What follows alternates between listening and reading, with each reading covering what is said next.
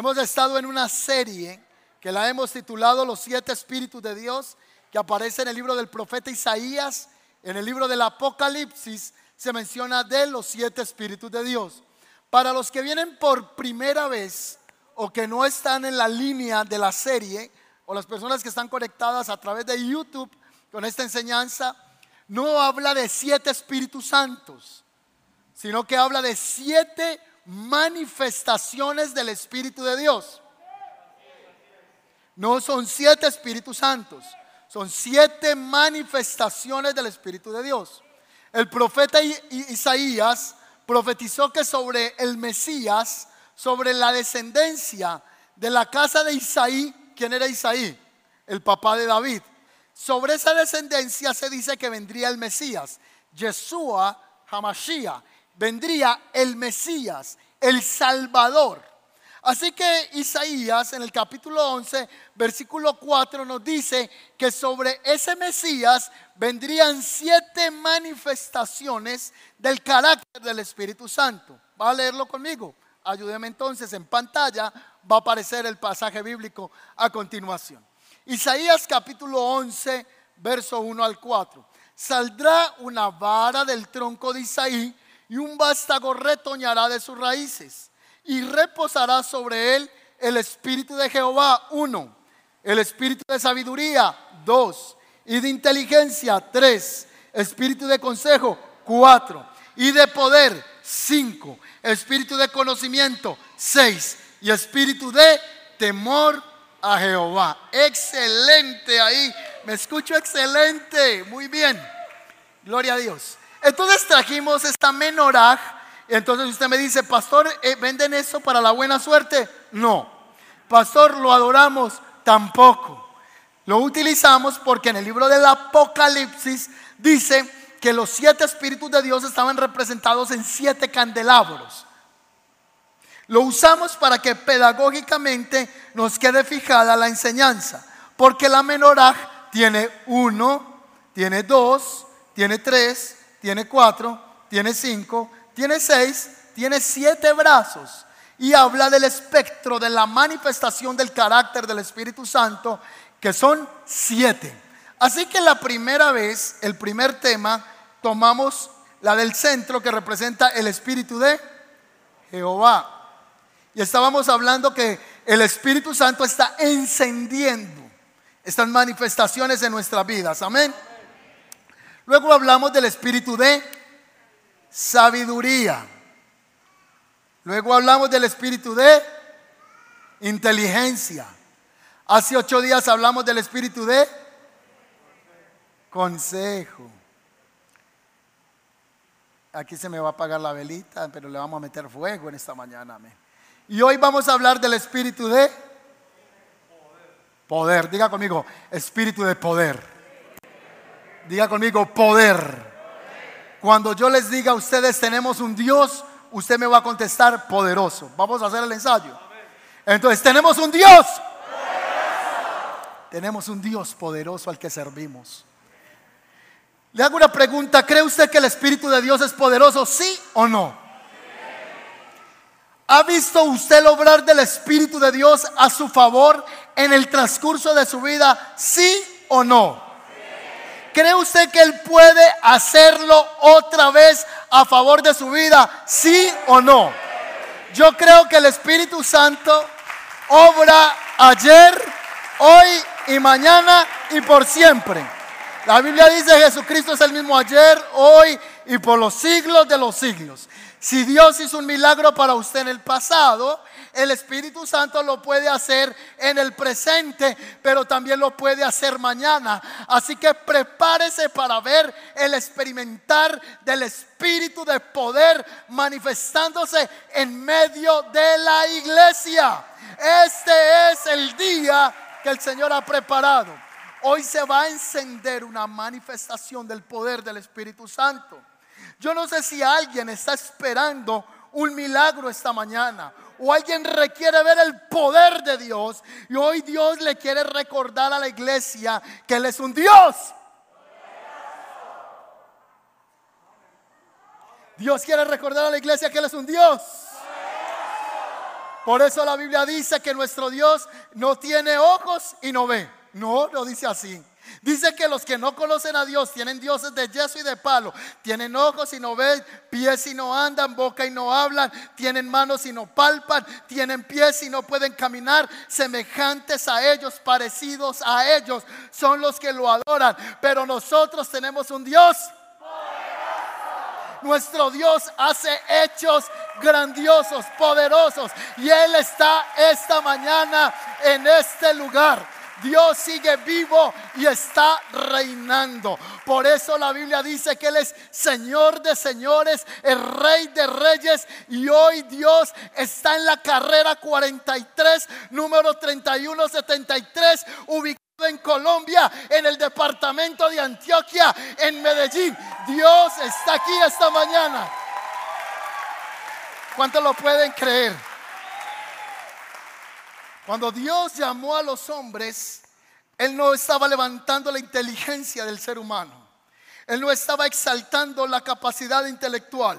Lo que Dios siempre le mostró al pueblo de Israel es que Él era un Dios poderoso y que le gustaba y se complacía en usar gente imperfecta, débil y llena de muchas dificultades para que el único que recibiera la gloria fuera Dios. Por eso la Biblia dice que Dios de lo despreciado, de lo despreciado de este mundo, Él ha tomado para mostrar su gloria y su poder. Cuando Dios llamó al pueblo de Israel para ser un pueblo escogido por Él, el Señor fue claro al decirles que Él iba a manifestar su gloria en Deuteronomio 10, 17 a través de ellos. Mire lo que dice. Porque el Señor vuestro Dios es Dios de dioses y Señor de señores, Dios grande, poderoso y temible. En Éxodo 9:6 dice, a la verdad yo te he puesto, le está hablando a Moisés, te he puesto para mostrar mi poder y para que mi poder sea anunciado en la tierra. Dios escogió un hombre llamado Moisés, que era gago, era tartamudo, no tenía capacidad de habla, quizá porque conversó tanto en el desierto con ovejas que no podía hablar más que me. Pero Dios llamó un hombre en el desierto y él dijo, yo no sé hablar, yo no lo voy a poder hacer. Y el Señor lo dije, por eso te estoy escogiendo, porque yo voy a mostrar quién soy yo y para que las naciones vean que hay un Dios poderoso. Así que Moisés era gago y Dios le dijo, vas a ir al faraón y le vas a decir, deja ir a mi pueblo. Dios le da esa orden a Moisés, pero luego la Biblia dice que Dios endureció el corazón de faraón. ¿Por qué Dios endurece el corazón de Faraón. El propósito era mostrarle al Faraón, mostrarle a sus servidores, mostrarles a los reyes de la tierra, mostrarle a Moisés y mostrarle a todas las generaciones que Él es Dios de dioses y Rey de reyes y que Él es el más poderoso que puede existir. Así que llegó este hombre un poquito gago delante del faraón y empezó a decirle, fa, fa, fa, fa, fa, fa, fa, fa, fa, fa, fa, fa, fa, fa, fa, fa, fa, faraón, faraón, faraón. Y hable pues, mi hijo, claro. Faraón,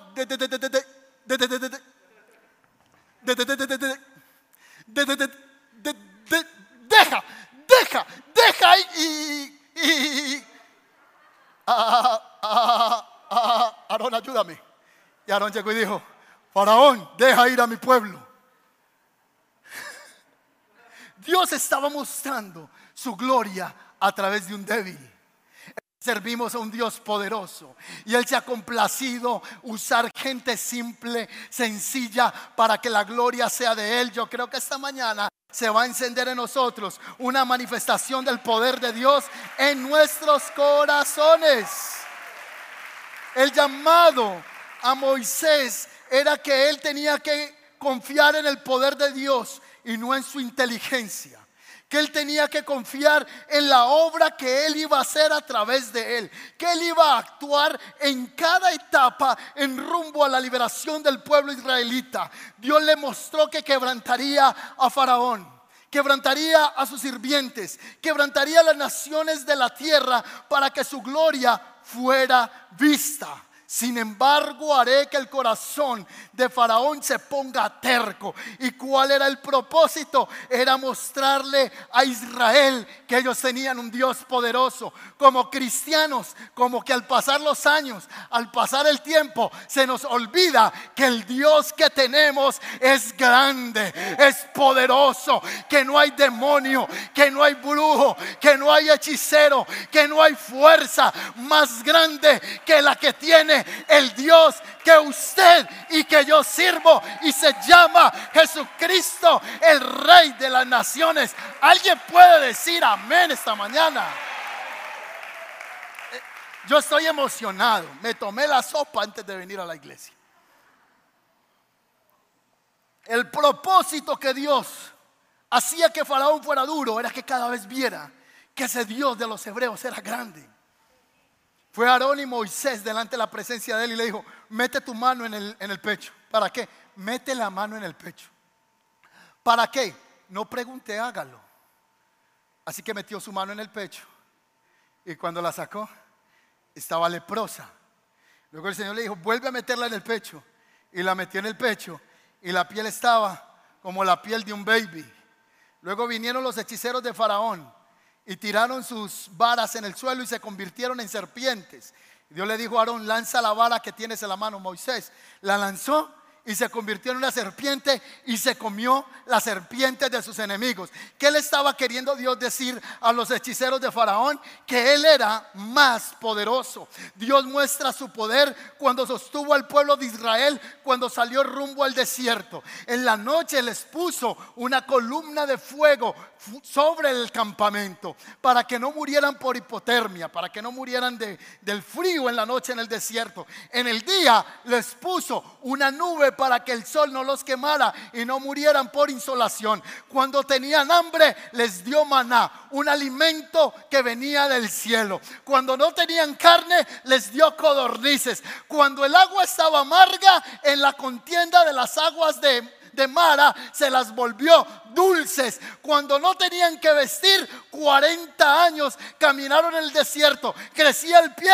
crecía la chancleta. Dios sostuvo a Israel recordándoles que el Dios al que ellos servían era un Dios poderoso. Ay, es que el Dios que usted y yo servimos es un Dios que le encanta que su pueblo lo conozca.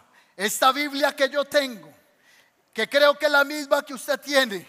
Esta Biblia nos narra los hechos poderosos de un Dios poderoso. Que los niños que están creciendo hoy no pueden desconocer.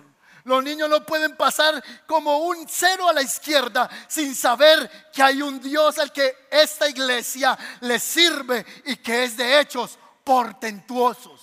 Este libro me narra historias que me muestran las características del Espíritu de Jehová operando a través de las edades, a través de los tiempos. Es el Dios poderoso el que llamó a Abraham y lo hizo padre de multitudes cuando era un anciano. Es este Dios que por su poder le quitó la esterilidad a una mujer llamada Sara e hizo que volviese a estar en embarazo o que estuviese en embarazo por primera vez. Es el Dios que por su poder guardó a Daniel en el foso de los leones, guardándole o cerrándole la boca a estos animales feroces, hambrientos porque Él estaba mostrando a todo el reino de Babilonia que Él era un Dios poderoso. Es el Señor el que guardó a Sadrach, Mesach y Abednego del horno de fuego para mostrar que Él era un Dios poderoso. Es el Dios que guardó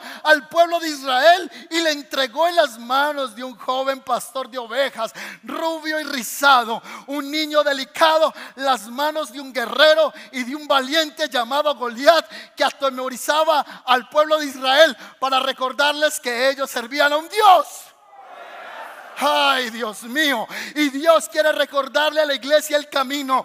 ¿Por qué lloras? ¿Crees que yo no puedo hacerlo otra vez? ¿Tú crees que no puedo abrir puertas? ¿Tú crees que no puedo sanarte? ¿Tú crees que yo no estoy de tu lado? Hoy el Señor a una persona, a dos, o a 500 personas les está recordando esta mañana que tenemos un Dios poderoso, que Dios no está muerto. Ese mismo Dios es el Dios que por su poder le entregó la victoria a Gedeón con 300 valientes frente a un ejército multitudinario. Ese mismo Dios le entregó reinos y entregó reyes por medio de la alabanza a un rey llamado Josafat.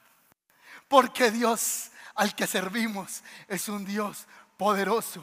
Un día la esposa de el reformador, que en estos momentos se me va el nombre, el reformador, ¿por qué? ¿Qué me pasó? ¿Cómo se llama el reformador de 1530, el padre del protestantismo? ¿Me lo recuerdan? Martín Lutero. Martín Lutero estaba triste y se le acercó su esposa y le dijo, Martín, Dios ha muerto. Y le dijo, mujer, no seas necia, como dices que Dios ha muerto.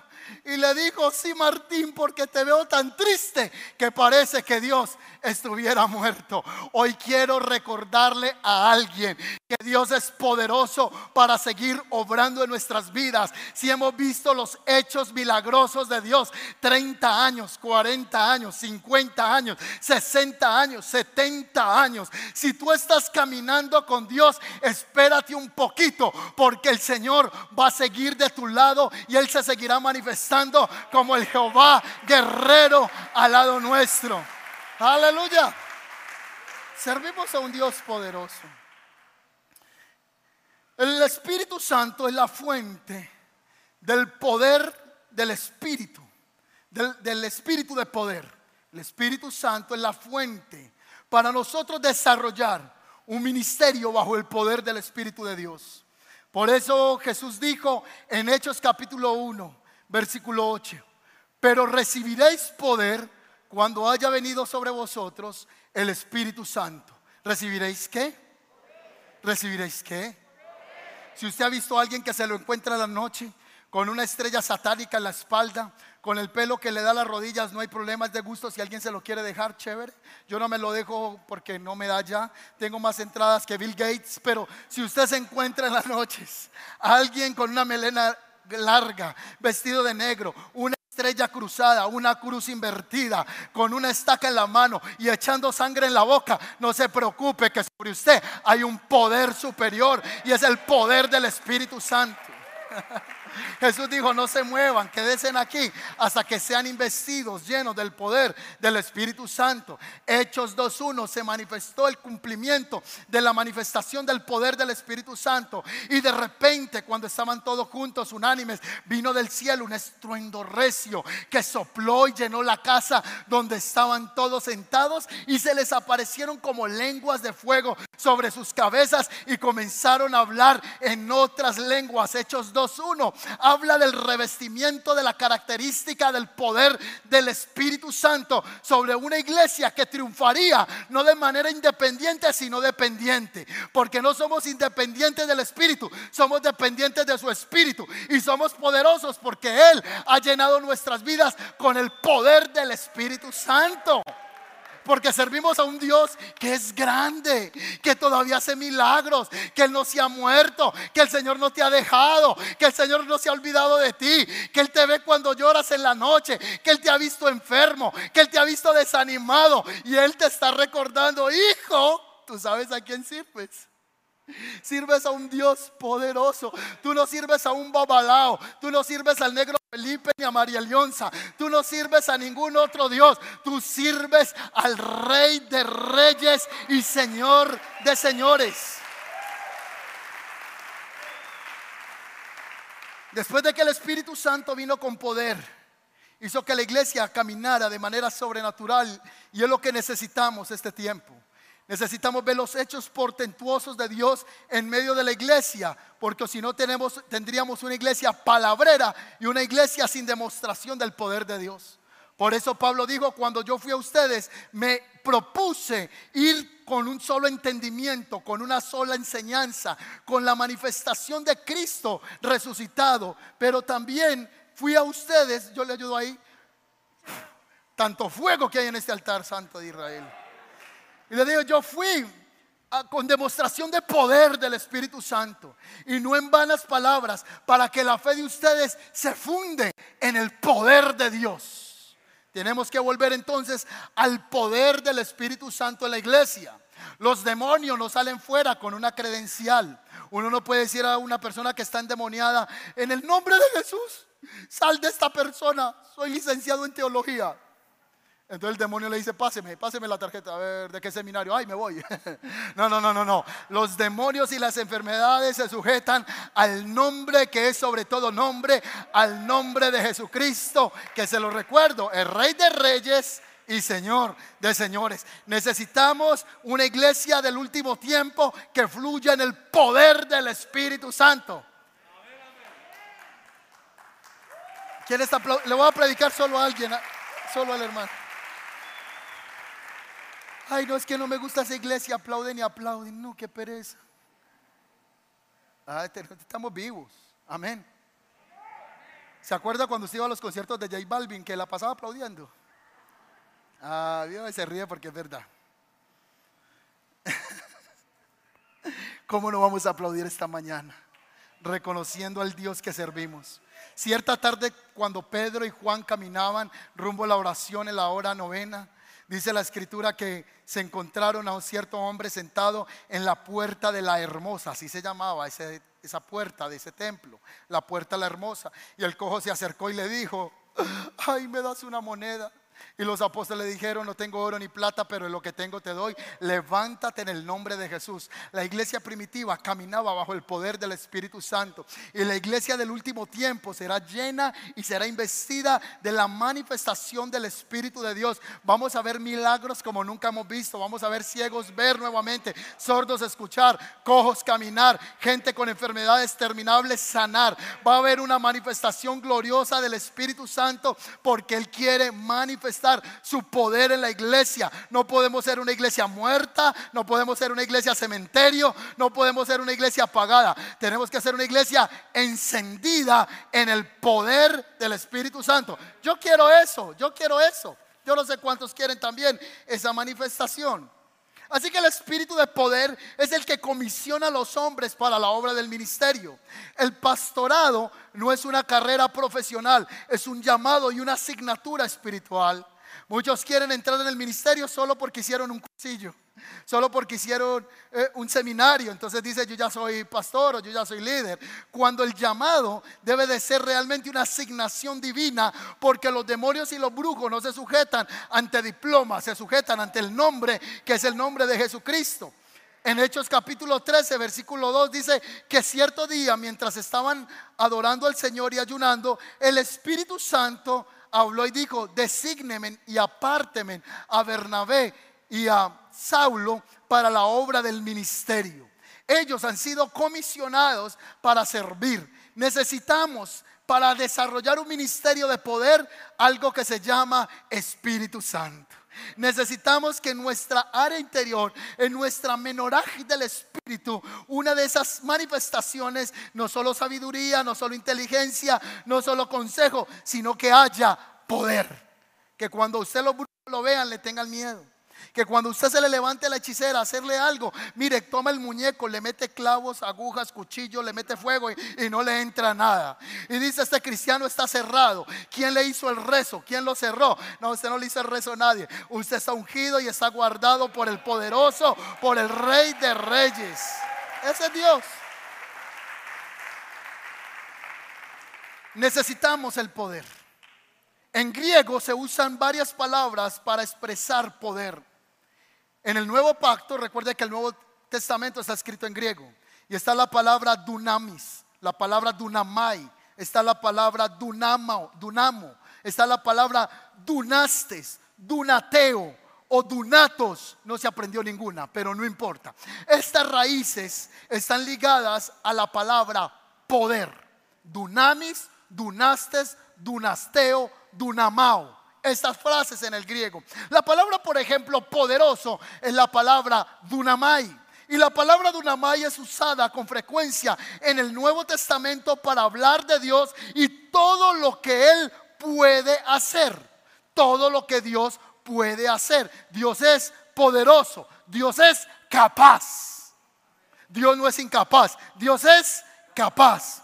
Pero luego Filipenses 4:13 dice, todo lo puedo en Cristo que me fortalece. Si hiciéramos una traducción literal de este verso de Filipenses, diríamos, yo estoy poderosamente equipado para realizar hechos extraordinarios a través de Cristo que me da poder. Porque Cristo es poderoso, pero Él conquistó todo poder, toda autoridad y todo dominio. El Padre se lo entregó a Cristo y Cristo se lo entregó a la iglesia y la iglesia es usted y soy yo. Y puso todos esos poderes demoníacos eh, bajo nuestros. Es que el primer interesado que crea que usted no tiene poder se llama diablo. Es que el primer interesado que crea que Dios no lo puede usar se llaman los demonios. Por eso usted va a ver que los cristianos dicen, ay, pero ¿será que Dios sí me puede ayudar? Ay, ¿será que Dios sí me, me respalda? Viene alguien con un dolor de cabeza y usted dice, ay, oro o no oro. Y si no se sana. No es que pastor, yo por todo el que se sana, por todo el que oro se muere, no se sana. No importa, ore, que Dios es el que va a designar quién se sana o quién no se sana. Pero usted dé el paso de fe y ore. Yo he orado por gente que se ha sanado. Y yo he orado por gente que más me he demorado en salir que están muertos. Pero solo lo sabe el Señor. Yo tengo que ser obediente a la palabra del Señor. Me han llamado más para que ore por gente que se muera. Y yo, Señor, no, pero que me llamen para que vivan. Y pasó aquí a la iglesia, un hombre tenía una enfermedad terminal y fui a visitarlo a la casa. Eh, bueno, realmente me llaman a las 11 de la noche y me dicen, pastor, venga para que ore por este hombre y se muera rápido. Entonces yo le dije, para que se muera rápido. Sí, es que la familia queremos que se muera. Yo es que tiene una herencia muy grande. No, no, no, pastor. Es que nos duele verlo sufrir tanto. Eh, y ya es hora, pero queremos que él se ponga en paz con Dios. Y pastor, venga. Y eran las once y media de la noche. Y me llamaron a un lugar que puñalada que no le gusta se la devuelven o se la cambian. Y yo, Señor, ¿qué hago? El ángel del Señor acampa alrededor de los que le temen y le defiende, pero tengo que ser prudente. Y yo, hermana, a esta hora me da complicación salir, ya está muy tarde. ¿Sí? Mañana voy. Me dijo, ay, pastor, Dios quiera que no se muera esta noche. Y me colgó. Usted sabe cómo queda uno con ese tipo de hermanos. Yo no dormí. A las seis de la mañana yo estaba de pie y a las siete y media estaba en la casa de la hermana. Llegué a orar por el hombre, no podía morir, no moría, llevaba meses y meses eh, sufriendo con una enfermedad terminal. Oré por él, recibió a Cristo en su corazón y a la hora me llamaron, este hombre partió, pero yo me sentí feliz porque partió en los brazos del Señor Jesús, en un lugar donde no hay dolor ya, donde no hay enfermedad. Y él eh, pudo estar cara a cara con el Dios poderoso. Pero el primer interesado en que usted tenga miedo se llama diablo. Por eso cuando alguien tiene una manifestación demoníaca, usted dice, ay, qué miedo, llamen al pastor. Ay, qué miedo que otro ore. Usted tiene que armarse del pensamiento que en usted está Cristo. La Biblia dice, para Dios no hay nada dunamai, no hay nada imposible, porque Dios es poderoso. Para Dios no hay nada imposible.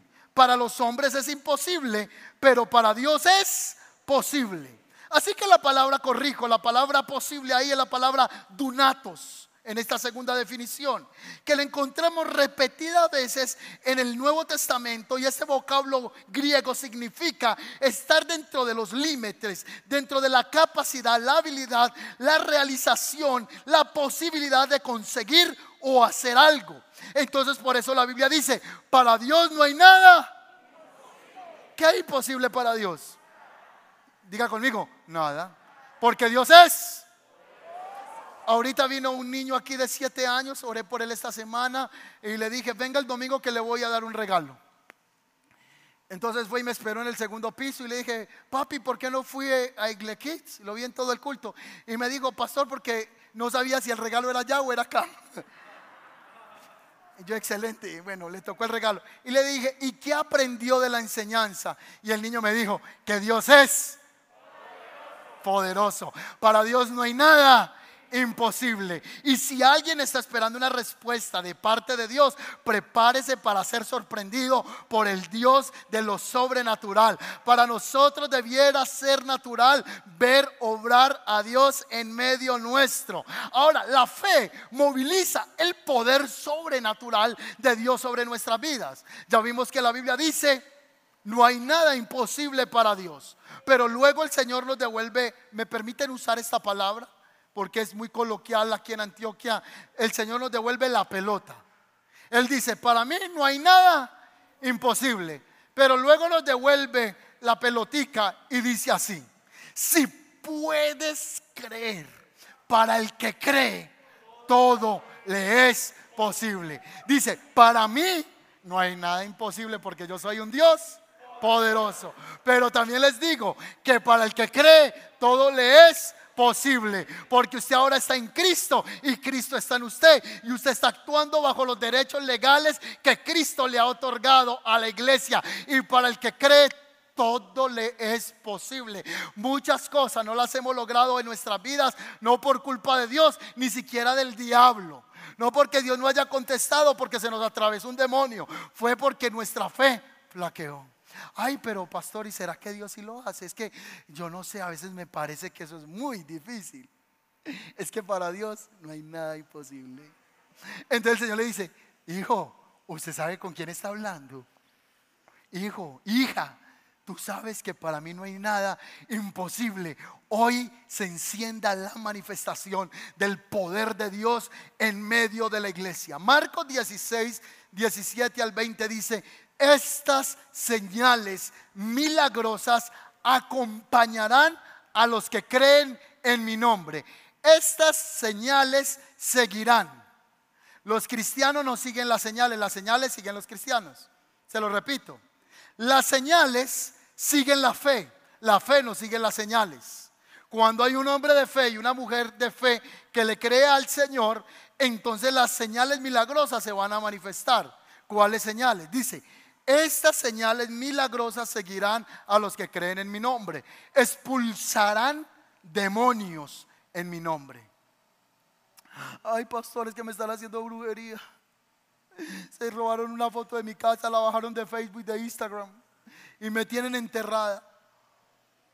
Me amarraron con púas. Le rociaron alcohol a eso. Fue lo único que me gustó del alcohol porque tengo lucha con eso, pastor. me amarraron le echaron alambres, me tienen enredado. Pues hoy el Señor le está diciendo, expulsarán fuera demonios. Usted no se imagina el poder que habita en usted cuando usted se levanta a hablar en el nombre poderoso de Jesús. Si Dios le abriera los ojos a usted espirituales, y usted viera cuando usted dice en el nombre de Jesús, reprendo y ato todo poder de la tinieblas, usted vería los demonios como corren y huyen, saliendo por esas palabras que usted está pronunciando. Pero el diablo te hace creer que tú no tienes poder. Te hace creer que tú no estás capacitado, que tú no eres lo suficiente para poder ser usado por Dios. Pero hoy el Señor le está recordando, estas señales seguirán a los que creen en mi nombre. En mi nombre echarán fuera demonios. Un sacerdote muy conocido, consagrado al clero años más tarde, la decisión es tomada porque cuando estaba en su, en su juventud, era un joven muy enamorado. Entró en un pacto con Satanás y le decía al diablo, quiero que me regales esa rubia, la mona, la pelirroja, la, la alta, la bajita, todas estaban enamorados. Y con pactos de hechicería, él tenía intimidad sexual con estas mujeres y hacía que estuvieran detrás de él. ¿Ha escuchado frases usted en la avenida oriental que dice le ato el ser querido? Se lo traigo de donde esté, si está en Cartagena, si está en Estados Unidos, lo pongo a caminar detrás de usted. ¿Sí o no? O el volantico para que tenga como el respaldo, el sello de garantía, dice el segoviano. Dice, así es de Segovia, buena hechicería, está queda bien amarrado, ¿cierto? De remedio, remedios. Ay, esto sí es, pero este brujito es bueno, ¿sí o no? Y pague después de ver resultados. Si usted no ve resultados, no pague. Pero imagino uno quedarle viendo un brujo, queda llevado. Le tira, paga o paga, vaya a vender los calzoncillos, haga algo, pero pague. Entonces, estos hechiceros le dicen, vaya y, le y con esta brujería le ataré el ser querido. Así que este hombre se había enseñado a esas prácticas de hechicería. Y un día se enamoró de una muchacha, un muchachón, un bombonzote de mujer, un bombonazo de mujer. Y le dijo al diablo, quiero esa mujer. Y el diablo le dijo, no, no, no, no, es que hay miles de mujeres, pídame cualquiera, pero esa no. Y él le dijo, es que yo quiero esa, no quiero otra. Y le dijo, no, pídame cualquiera, pero esa no. Así que después de una gran controversia, él le decía, ¿y por qué no me das a esa mujer? Y le dijo, porque esa es una mujer cristiana que teme al Dios de los cielos. Yo no puedo tocar esa mujer porque esa mujer es una mujer metida con Dios. Ningún demonio, ninguna fuerza de las tinieblas tocará a aquellos que estén caminando de la mano del Señor. Amén. El enemigo cuando lo ve usted tiene que correr, tiene que huir. Así que el enemigo no puede tocarlo y si lo toca se quema más, quema más usted que las llamas del infierno. Cuando usted toca porque en usted está el fuego de Dios. La única manera que el enemigo lo toque es que Dios permita. Job capítulo 1 versículo 6. Vinieron los hijos de Dios a presentarse delante de la corte suprema y entre ellos hijos de Dios ángeles. Y entre ellos se presentó Satanás. Y el Señor le dijo, Satanás, ¿qué? Satanás, ¿Has visto a mi siervo Job cómo me ama? Es un hombre temeroso y fiel a mí.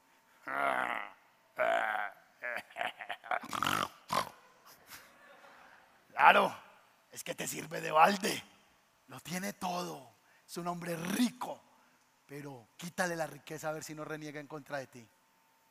Entonces dice textualmente, lo tienes cercado de bendición.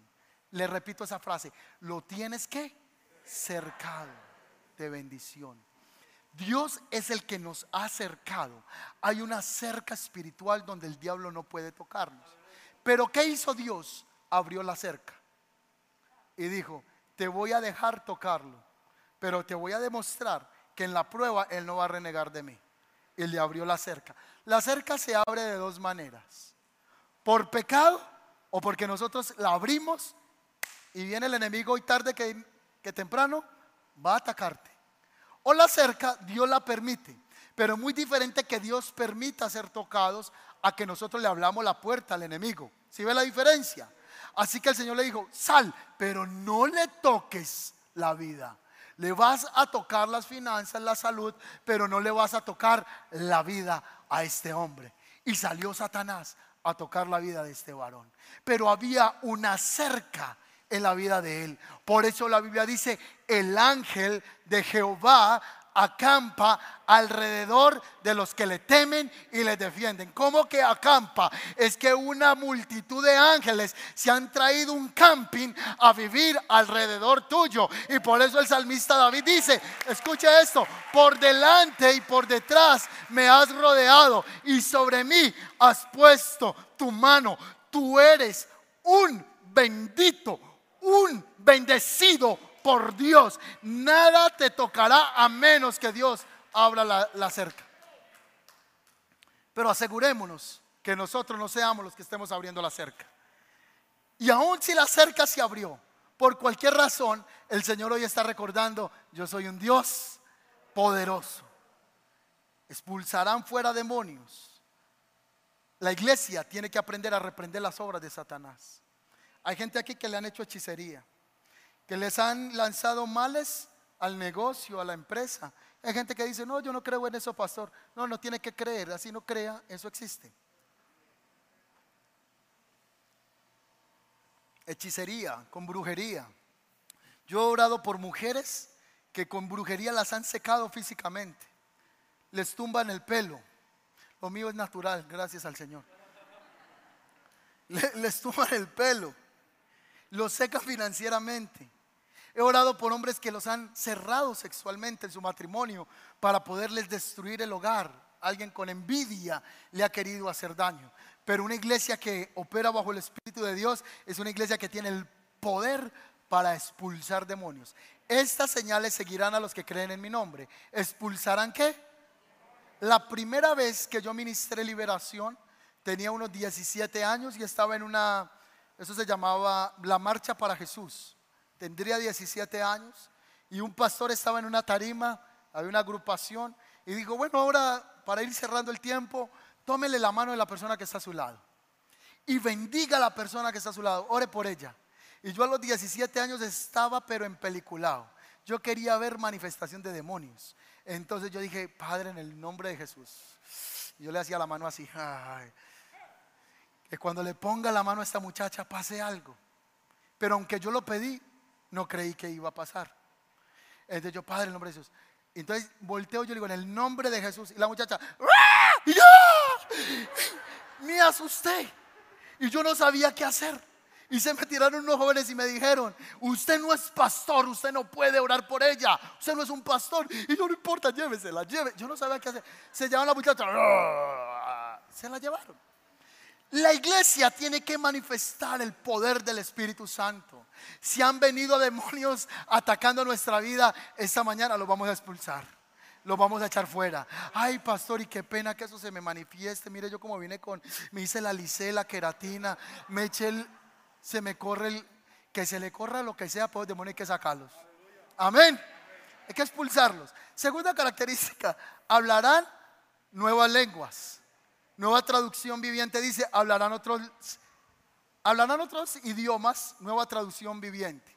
Hablarán en otras lenguas, en la versión del 60. Hechos capítulo 2 eh, nos dice que cuando fueron llenos del Espíritu Santo, hablaron en otras lenguas. ¿Qué son lenguas en la Biblia ahí? Otros idiomas. Que una persona puede hablar, lo que voy a decir es una locura, pero está en la Biblia. Puede hablar en la lengua inglesa si el Espíritu se lo da. Eso es hablar en otro idioma. ¿Qué fue lo que pasó en Hechos? Que ellos hablaban en la lengua originaria de los griegos y hablaban en la lengua originaria de otras ciudades. Pero también Pablo dice que hay un hablar de lenguas angélicas o hablar en el espíritu. Y que el que habla en el espíritu habla a Dios de espíritu a espíritu. Pero también dice que esto para muchos es locura.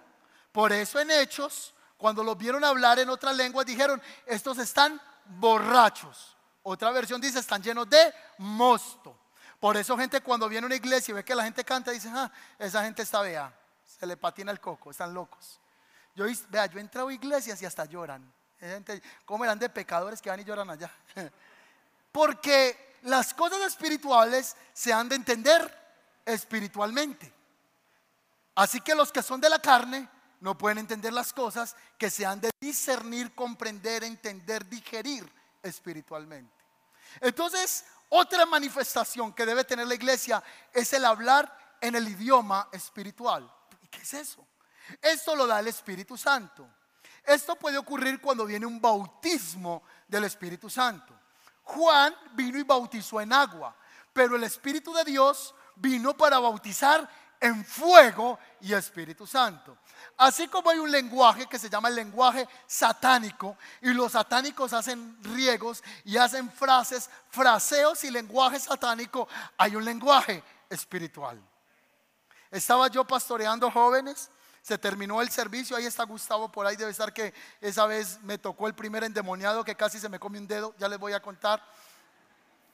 Entonces salimos del culto y yo veo que todos están represados y nadie quiere salir de la iglesia.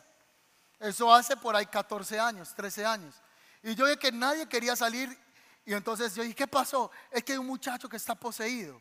Entonces cuando yo salí, el muchacho practicaba satanismo estaba yendo a la iglesia y tomó a un hombre que hacía hasta artes eh, marciales y lo cogió como un muñequito y pum, y lo tiró al piso. Y cuando yo salí, se puso en la pared así, y movía así la cola, así, haciendo. Yo lo vi, yo por dentro le dije a los muchachos, tranquilo, lo expulsamos. Y yo, ay Señor, que encarte. Y el tipo ahí. Entonces yo recuerdo que yo no había hecho muchas liberaciones. Entonces yo tomé un aceite que tenía y cogí el botiquín de liberación y me fui a reprender al muchacho.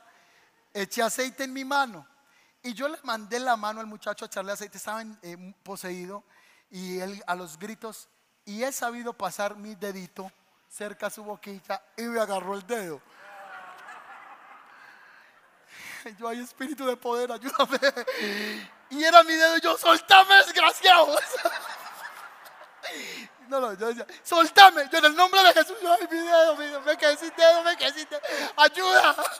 Yo, ángeles de Dios, háblale la boca, háblale, pero rápido.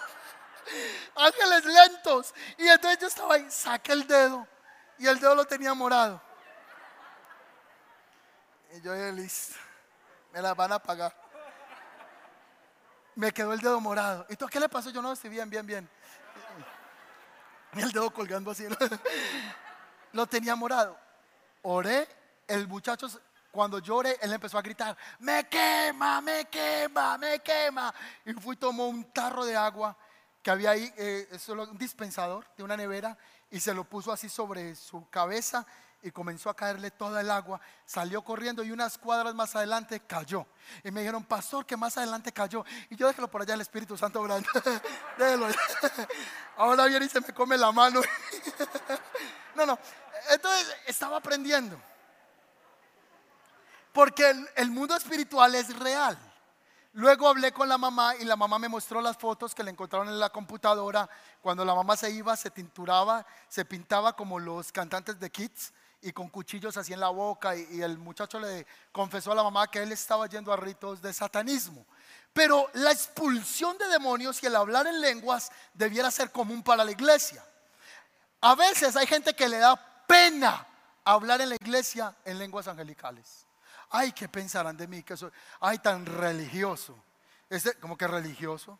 Si es que debiera ser normal para nosotros. Expulsar demonios y hablar en lenguas. ¿Cuántos están de acuerdo conmigo? Eso debiera ser normal. Adorar a Dios. Muchos ahí están como que, ay, ¿qué será eso? No entiendo eso. Esta mañana se me acercó un hombre acá y me dijo, pastor, antes de irme, quiero decirle que tuve una visión. Vi que desde la tarima se levantaba una ola como de surfing gigante y caía sobre usted y caía sobre toda la iglesia y se iba hacia atrás y se devolvía.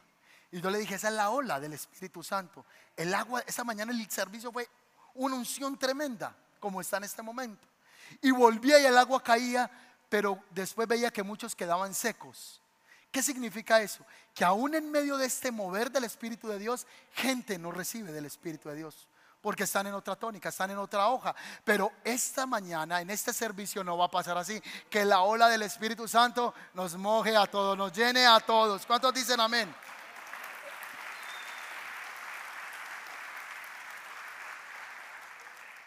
Me llamaron de un grupo Conexión. A las 11 de la noche estaba lloviendo y esas llamadas que uno dice, ay, ¿para qué contesté? Y pastor, Dios lo bendiga, es que lo necesitamos aquí en el grupo de Hernán y Miriam. Hernán está por ahí. I love you. Ya hoy es un mentor, me tiene orgulloso. Estoy visitando el grupo Conexión de él, un gentío tremendo. Las parejas están enseñando las familias, son un ejemplo de restauración en el hogar. Dios restauró su hogar y hoy sirven para la gloria de Dios. Entonces me llamaron y yo, ay Dios mío, pero mire, está lloviendo y son las once y media de la noche. Y esas invitaciones que le hacen a uno, vienen de invitar a uno para otra cosa, que hay un endemoniado. Yo, ay, no, qué bueno. Ay, tomé un beso. Y yo, ay Señor, guárdame, Señor, no sé qué tipo de endemoniado será. Donde me encuentre allá el endemoniado Gadareno. Cuando llego al lugar, hay una muchacha ahí, están los focos apagados, la tenían, ya está bien poseída. Y recuerdo que ese día entré, levantamos la muchacha, no hacía caso. Y dije, ángeles de Dios, tómenle las manos. Todos los que están en el grupo vieron cuando ya empezó ¡ah! las manos hacia atrás. A lo película. Le tomaron las manos atrás. Luego fue sujetada y la muchacha fue libre. Estuvo trasbocando sangre en ese lugar. Dios es poderoso. Y estas señales tienen que seguir a los que hemos creído en el nombre de nuestro Señor Jesucristo. Y voy a concluir el mensaje. Un aplauso al Señor.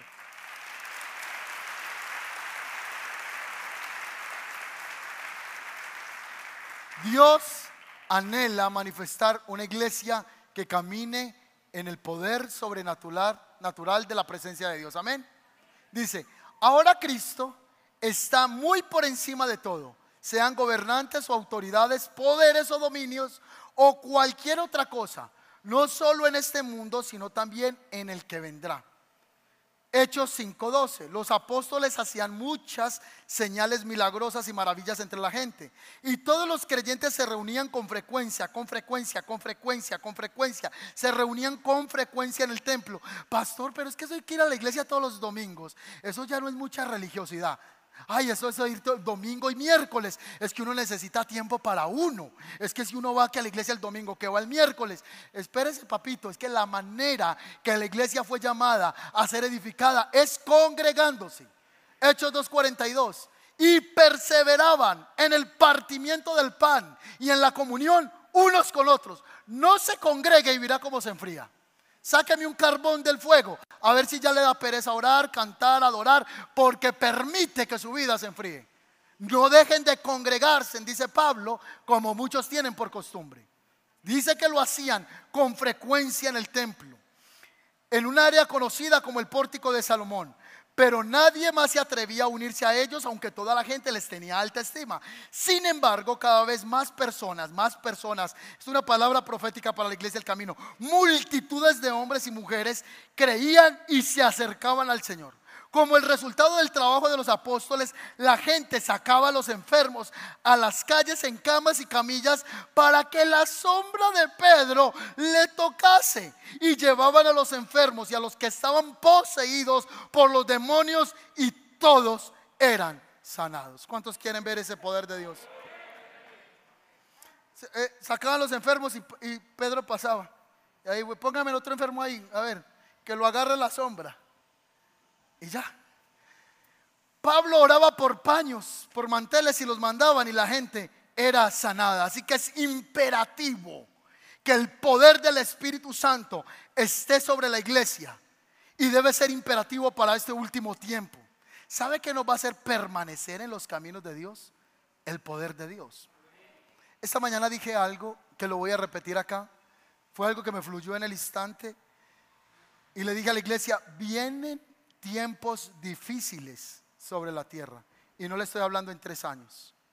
Vienen tiempos difíciles sobre la iglesia. Y solo lo que va a hacer que la fe nuestra esté firme es sostenidos por el poder de Dios. Vendrá tiempos de escasez a nivel global. Vendrán tiempos de escasez. Hasta de alimentación. Hasta esta mañana, no sé, no puedo decir que el Espíritu Santo me habló al oído, pero hasta estuve un sentimiento que debemos de conseguir un terreno y buscar gente que labre la tierra. Gente que labre la tierra porque vendrá, yo no sé, esto va a quedar en YouTube y luego esto se va a cortar y se va a recordar estas palabras. Hasta vamos a tener que volver al sembrado y volver a la tierra. Hoy no es un chiste lo que está viviendo Ucrania con Rusia, eso no es un chiste. Ni como muchos dicen que los de Rusia y los de Ucrania se, se solucionen allá, que nosotros estamos acá todo lo que tiene que ver con los fertilizantes y todo lo que tiene que ver con la materia prima para que haya comida en Colombia y en muchas partes del mundo, viene de Ucrania. Se estaba avecinando unas crisis alimenticias hace poco, pero ya se está empezando a ver. Y ya se está hablando de la última producción que hay de esos fertilizantes. Se dice que a finales de este año va a haber escasez económica de alimenticia. No que es que yo no tengo plata para comprar, es que va a haber escasez para comprar alimentos.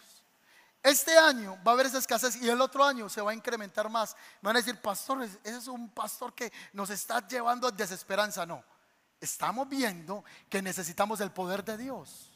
Y Dios va a proveer sobrenaturalmente a su pueblo. A su pueblo. Él les va a proveer sobrenaturalmente. Ahorita vi una noticia, no sé si la vieron, que todos los comerciantes aquí en el centro ya se están quejando por la escasez de mecato, que ya no hay papas para las papitas fritas, que ya los paquetes de papas están escaseando, esas que uno compra para fritar en la casa. Entonces necesitamos el espíritu de poder para enfrentar los momentos difíciles. Porque va a ser el espíritu de poder el que en medio de la crisis usted no reniegue de la fe ni se aparte del Señor. Así que el espíritu de poder esta mañana viene para quitarnos el espíritu del temor. Dios quiere quitar todo temor de la iglesia. Dios quiere quitar el temor en la noche. Si te estás acostando y hay un miedo, hay un temor por la noche, tú dices, tengo una zozobra, no sé qué es. Tengo que dormir con la luz encendida porque hay como un temor en mi vida. Usted se acuesta y se acobija, se cobija bien. Y escucha por allá que se cae una, olla y usted... ¿Cuánto les pasó que había un sonido en la casa y usted se cobijó quieto? Y hay un sonido, pa. Y usted, se hace el dormido como para engañar al demonio. Les pasó. Y uno asustado. Hay un miedo. Dios quiere quitar ese temor. Amén. Miedo nocturno lo llama la Biblia. Temor al futuro. ¿Qué va a pasar con mis hijos? ¿Qué va a pasar con el niño? ¿Qué va a pasar con mi esposa? ¿Qué va a ser del día de mañana? ¿Si tendré de comer o no tendré de comer? ¿Qué, qué, qué, qué va a pasar con el futuro? Temor a lo que me pueda hacer el hombre. Temor al fracaso. Temor a reprender las tinieblas. Temor para dar el paso de servir a Dios. ¿Qué temor te está abrazando? Hoy viene el espíritu de poder sobre la iglesia. Dele un aplauso al Señor.